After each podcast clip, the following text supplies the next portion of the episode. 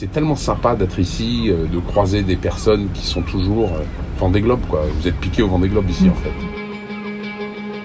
Le grand départ du Vendée Globe sera donné le 8 novembre prochain. 27 hommes et 6 femmes se lanceront dans cette grande course à la voile autour du monde. À cette semaine du lancement, quelques navigateurs sont déjà là pour les ultimes réglages. Sébastien Destremaux a été le premier à se poser au sable. Le Vendée Globe, il connaît bien. Lors de la précédente édition, il était arrivé en 18e position, dernier classé, mais l'un des coups de cœur du public. Son tour du monde lui avait inspiré un livre sous-titré 124 jours dans l'enfer du Vendée Globe. Pourtant, il a décidé d'y retourner.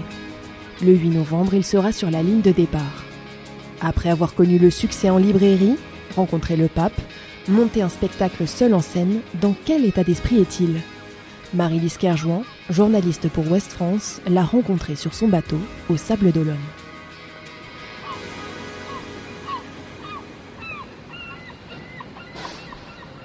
Bonjour Sébastien Destremo, vous étiez le dernier à rejoindre le ponton lors du dernier Vendée Globe, vous êtes le premier à y revenir.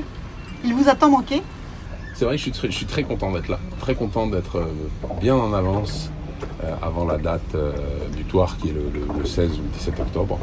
Euh, la dernière fois, ça avait été extrêmement compliqué pour nous de venir et on était arrivé très en retard, avec 10 jours de retard. Cette fois, euh, on avait l'opportunité euh, d'être là beaucoup plus tôt, puisque ce bateau a été préparé en Bretagne, à Saint-Malo. Avec le Covid, tout ça, on devait descendre le bateau à Toulon. Ça s'est pas fait. Après, les choses se sont enchaînées.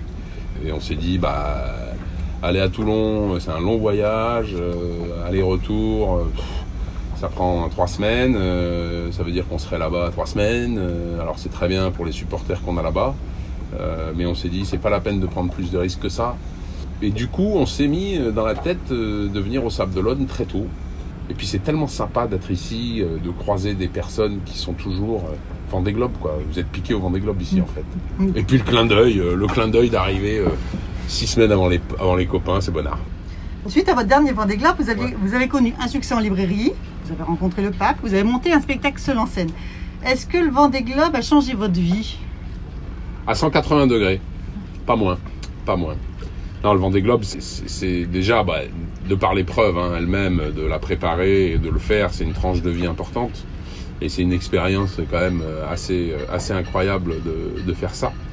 Euh, D'avoir la chance en plus de couper la ligne d'arrivée. C'est- ouais, c'est un vrai pas quoi pour un mec comme ça, euh, comme moi, euh, qui n'a jamais fait ce genre de truc, qui vient pas de ce milieu-là, milieu de la course au large, je parle. Euh, C'était vraiment pour moi une, une vraie satisfaction. Et depuis trois ans et demi, il n'y a pas une semaine où je découvre pas le formidable impact du Vendée Globe sur les gens.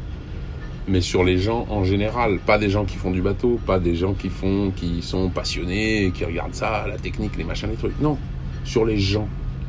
On l'a vu avec mon bouquin, euh, la BD aussi fonctionne très bien. Euh, Ce spectacle que je vais jouer dans dix jours à Toulon, on m'en parlait pas, je suis stressé, c'est pas possible. je suis complètement taré de faire ça. C'est vraiment un, un- un truc qui touche, quoi, qui Ouais. touche énormément les gens, euh, qui les passionne, qui les fait vivre quelque chose de spécial, quoi.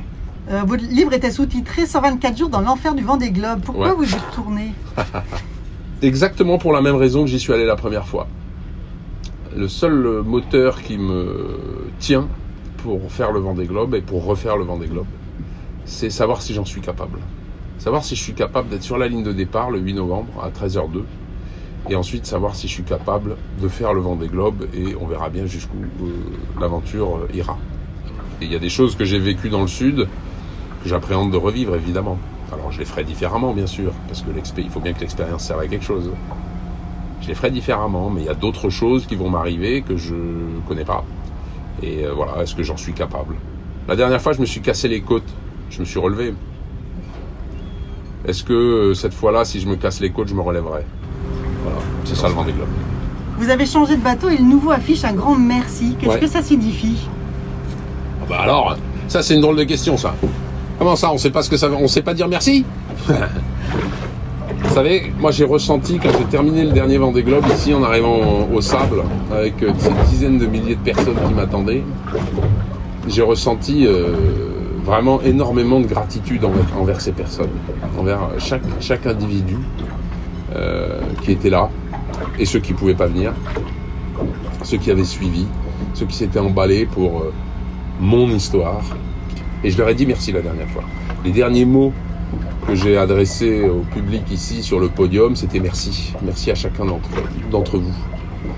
Et je me suis très vite dit que ça serait euh, un super message que de leur dire merci.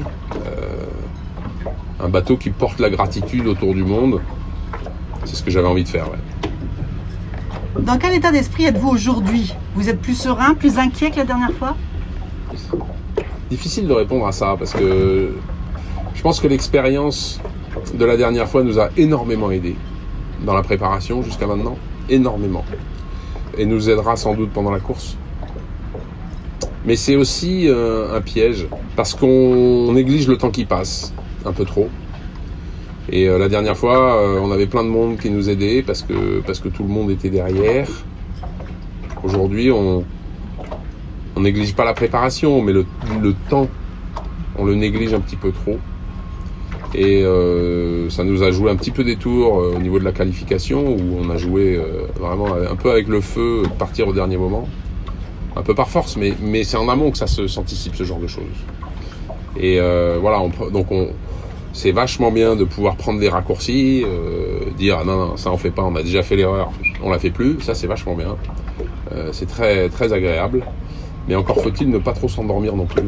Et euh, j'ai peur qu'on se soit un petit peu endormi au printemps, l'année dernière, voilà, on a un peu laissé, un peu laissé les, choses se faire. Et aujourd'hui, ben, on, on, est un peu pas en retard, mais bon, voilà, on, pourrait être mieux. On pourrait être mieux. Comment vous envisagez cette édition en mode Covid? Je fasse une réponse politiquement correcte ou je dis la vérité? Le Covid, on le subit, hein, voilà, on le subit, c'est comme ça. Mais je trouve dommage que la fête soit gâchée. Et je fais partie de ceux qui pensent qu'un décalage du vent des globes n'aurait rien coûté en termes de. Voilà, ça aurait été euh, pareil. dire, quand les Jeux Olympiques se décalent d'un an, c'est pas grave, c'est les Jeux Olympiques. C'est pas la, c'est pas le petit truc de quartier euh, qui, ah là là, un an, ça va être terrible, machin. Non, c'est le vent des globes. Là, là, on parle du vent des globes. Le vent des globes, c'est euh, l'événement phare qui domine tout le reste. Et j'ai peur que le fait de vouloir faire ça à tout prix, on accepte que l'événement soit dégradé. Et on dégrade l'événement pour qu'il parte à l'heure. Moi, je trouve ça dommage. Parce que moi, un an de plus, ça m'aurait pas gêné. Euh, m'en fout, quoi. C'est pas grave. Après, euh, bah, ça sera un événement différent. Ça sera un Vendée Globe différent. Euh, avec des masques, avec moins de personnes, avec des confinements de skippers. Avec, voilà, il y aura moins de proximité. Je trouve que c'est dommage pour les locaux, pour les Sablés et les Vendéens. Je ne sais pas quelle va être la jauge ce jour-là, mais il n'y aura pas 350 000 personnes ici. Une chose est certaine, c'est que je vais tout faire pour éviter à tout prix d'être un des 15, 16, 17 qui vont s'arrêter dans un port. Je vais tout faire pour éviter ça. Parce que j'ai pas envie d'arriver dans un port d'un pays qui est en crise sanitaire, euh, non pas pour ce que ça me coûte à moi, mais pour ce que ça représente vis-à-vis des autres.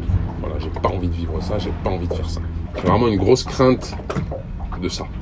Ouais. À votre retour, des pancartes affichaient Sébastien, dernier du Vendée Globe, premier dans nos cœurs. Ça va être difficile de faire mieux Je pars faire le Vendée Globe avec les mêmes objectifs que la dernière fois. J'ai pas d'ambition sportive. Enfin, de feuilles de match, de résultats, de trucs. Euh, je m'en fous. Que je finisse 5e, 10e, 20e, dernier, je m'en fous. C'est pas le sujet. C'est pas mon sujet. Euh, je le fais pour moi et ce que j'ai expliqué tout à l'heure, et je le fais pour les gens qui le regardent, ceux qui ont envie de s'associer à l'histoire que je vais leur raconter. S'il y en a autant que la dernière fois, super. S'il y en a moins, super. S'il y en a plus, super. Et c'est ça la force du vent des globes, c'est que chaque histoire impacte la personne qui l'écoute.